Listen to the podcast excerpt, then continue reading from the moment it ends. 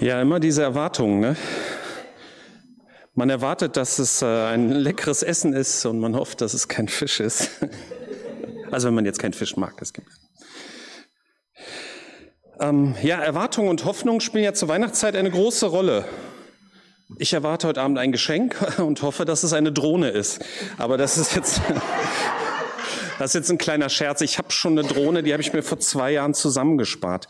Und das Gegenteil von Hoffnung, das sind ja Befürchtungen. Ne? Ich erwarte ein Geschenk und befürchte, dass es eine Krawatte ist.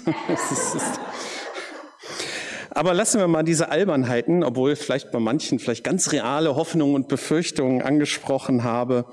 Schauen wir uns einen Weihnachtstext aus dem Alten Testament an, aus Jesaja 9, 1 bis 6.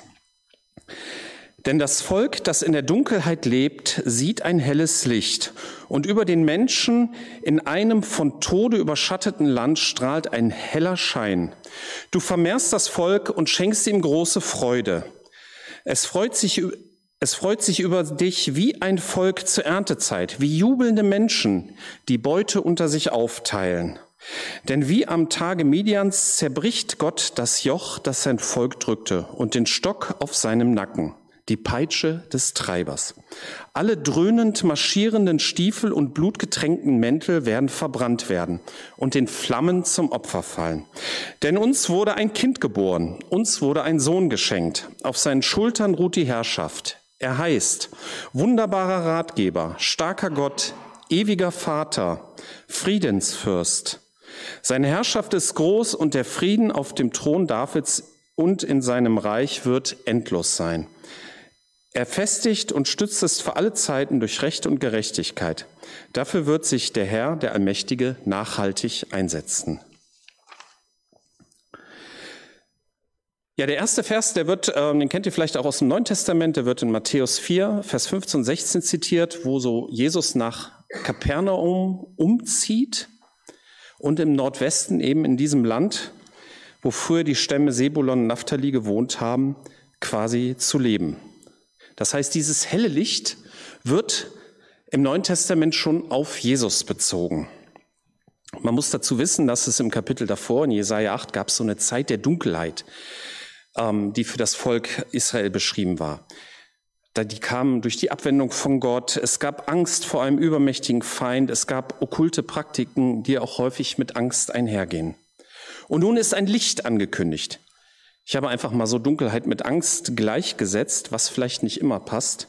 Aber in der Dunkelheit sieht man kein Ziel. Man sieht nicht, was auf einen zukommt.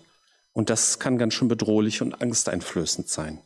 Das helle Licht zeigt einem das Ziel und den Weg. Auf der Nordhalbkugel fällt ja Weihnachten in die dunkle Jahreszeit und man sieht ja immer viel weihnachtliche Beleuchtung. Überall. Äh, hin und wieder überkommt mich so ein ganz böser Gedanke, dass Strom noch viel zu billig ist. Aber ähm, ich verstehe schon, dass viele Menschen unter der Dunkelheit auch irgendwie leiden und dass sie diese Weihnachtsbeleuchtung brauchen. Und mit LEDs kostet ja alles nicht mehr so viel. Und dann dränge ich diesen bösen Gedanken immer wieder weg. Jesus Christus ist unsere Hoffnung, unser Licht. Und wenn man diesen wahrscheinlich schon tausendmal gehörten Satz wieder neu mitnehmen kann, dann ist dieses Jahr schon ein wertvolles Weihnachten. Der zweite Vers wird ein bisschen konkreter. Du vermehrst das Volk und schenkst ihm große Freude. Es freut sich über dich wie ein Volk zur Erntezeit, wie jubelnde Menschen, die Beute unter sich aufteilen. Vermehrst das Volk. Man gehört nicht mehr nur noch zu wenigen, man ist nicht mehr allein. Durch die Dunkelheit fühlt man sich oft allein, weil man sieht ja keinen anderen. Das Licht zeigt uns auch unsere Nächsten, unsere Mitbruder, unsere Mitschwester, wir sind nicht allein. Und Freude über Gott wie, wie zur Erntezeit, wie Leute die Beute unter sich aufteilen. Bei Beute, da muss ich, muss ich dann tatsächlich kurz zucken, weil das hört sich irgendwie kriminell an, so, ne, wie Piraterie oder Diebstahl. Aber es geht so ein bisschen um das Gefühl. Stellt euch vor, ihr findet mit anderen zusammen einen Schatz und ihr dürft ihn behalten. Und man kann nun seine Schulden zahlen, man kann für seine Familie was Gutes tun, man kann sich vielleicht endlich mal was, wie zum Beispiel einen Urlaub leisten. Und diese Freude teilt ihr mit anderen, die mit euch den Schatz gefunden haben. Und es reicht für alle. Es gibt keinen Neid und alle freuen sich miteinander. Im nächsten Vers wird nochmal auf die Dunkelheit eingegangen. Denn wie am Tage Midians zerbricht Gott das Joch, das sein Volk drückte und den Stock auf seinem Nacken, die Peitsche seines Treibers. Alle dröhnend marschierenden Stiefel und blutgetränkten Mäntel werden verbrannt werden und den Flammen zum Opfer fallen. Zuerst geht es hier um Befreiung. Der Norden Israels, zumindest die vorhin erwähnten Stämme, Sebulon und Naphtali, waren unter assyrischer Herrschaft und diese hier angekündigte Befreiung, die wurde übrigens dann in Jesaja 37 dann auch beschrieben. Aber wir persönlich leiden vielleicht auch unter einem Joch, unter Druck. Und mehr als die vielleicht etwas platt wirkende Aussage, dass man durch Jesus frei werden kann, kann ich im heutigen Rahmen auch gar nicht bieten. Der Weg dahin ist immer ein sehr individueller und persönlicher. Aber wie vorhin schon erwähnt, sind andere Mitgeschwister da. Man ist nicht alleine unterwegs. Ja, und dann geht es um Frieden. Ich fand es erschreckend, wie ich den Text gelesen habe, dass dieser erste Teil des vierten Verses, alle dröhnend marschierenden Stiefel, das ist eine Aussage, die nahezu alle Menschen in allen Zeiten verstehen. Man muss hier nichts irgendwie kulturell erklären. Diese Aussage ist völlig zeitlos. Man kommt am Krieg nicht vorbei. Ist zwar irgendwie in den vergangenen Jahrzehnten gab es eigentlich immer Krieg auf der Welt, aber diesmal ist er so nah. Es haben ja einige Kirchenleute auf den sogenannten Weihnachtsfrieden 1914 im Ersten Weltkrieg als Vorbild verwiesen, ob das in der Ukraine nicht vielleicht auch möglich wäre. Ich habe den Wikipedia-Artikel dazu mal gelesen. Sehr spannend, kann ich wirklich empfehlen. Und dieser Weihnachtsfrieden spielte sich hauptsächlich zwischen deutschen und britischen Soldaten im belgischen Flandern und in angrenzenden französischen Gebieten ab. An einer Stelle haben die Soldaten sogar einen gemeinsamen Gottesdienst gefeiert, wo Psalm 23 erst auf Englisch und dann auf Deutsch gelesen wurde. Das war schon toll. Aber so ein bisschen verklärt man es auch heute, weil die Franzosen und die Belgier, die haben sich kaum daran beteiligt. Und das lag natürlich daran, weil der Krieg auf ihrem Land stattfand. Und die waren direkt von den Zerstörungen der deutschen Besatzer betroffen. Es war also eher eine Geschichte ohne die unmittelbar Betroffenen, wie es heute so bei diversen Diskussionen über den Ukraine-Krieg ja auch manchmal ist. Wenn man die beiden Verse jetzt politisch betrachtet, dann merkt man auch, dass Befreiung vom Joch und die Zerstörung von Waffen irgendwie zusammengehören. Frieden und Unterdrückung kann nicht die Lösung sein. Frieden und freiheitliches Leben muss zusammengehören. Also der Begriff Freiheit ist von der Politik zwar schon ziemlich oft komisch ausgelegt worden, aber ich denke, ihr versteht, was ich meine. Aber kommen wir nun zum Entscheidenden. Denn uns wurde ein Kind geboren, uns wurde ein Sohn geschenkt.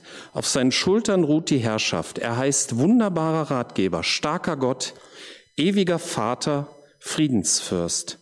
Seine Herrschaft ist groß und der Frieden auf dem Thron Davids und in seinem Reich wird endlos sein. Er festigt und stützt für alle Zeiten durch Recht und Gerechtigkeit. Dafür wird sich der Herr, der Allmächtige, nachhaltig einsetzen. Das ist jetzt richtig weihnachtlich.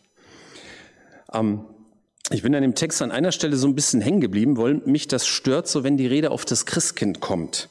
Ähm, das die Geschenke bringen soll. Ich sag mal so, der, der Weihnachtsmann, den kann man ja ganz eindeutig so im selben Universum wie die Zahnfee oder so verorten. Ne?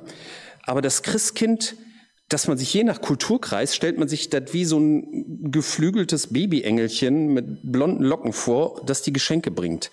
Und das verstellt natürlich den Blick auf den realen Jesus Christus, auf das Kind, auf den Sohn Gottes, der wirklich auf die Erde gekommen ist und als wunderbarer Ratgeber, starker Gott, ewiger Vater und Friedensfürst geworden ist.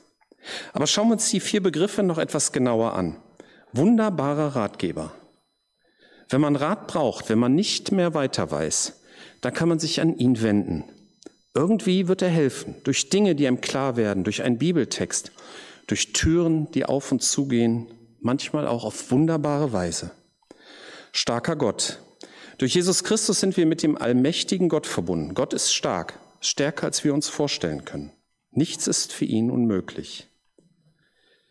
Ewiger Vater, unsere irdischen Eltern oder sonstigen Bezugspersonen verlassen uns irgendwann oder können uns zumindest irgendwann nicht mehr helfen.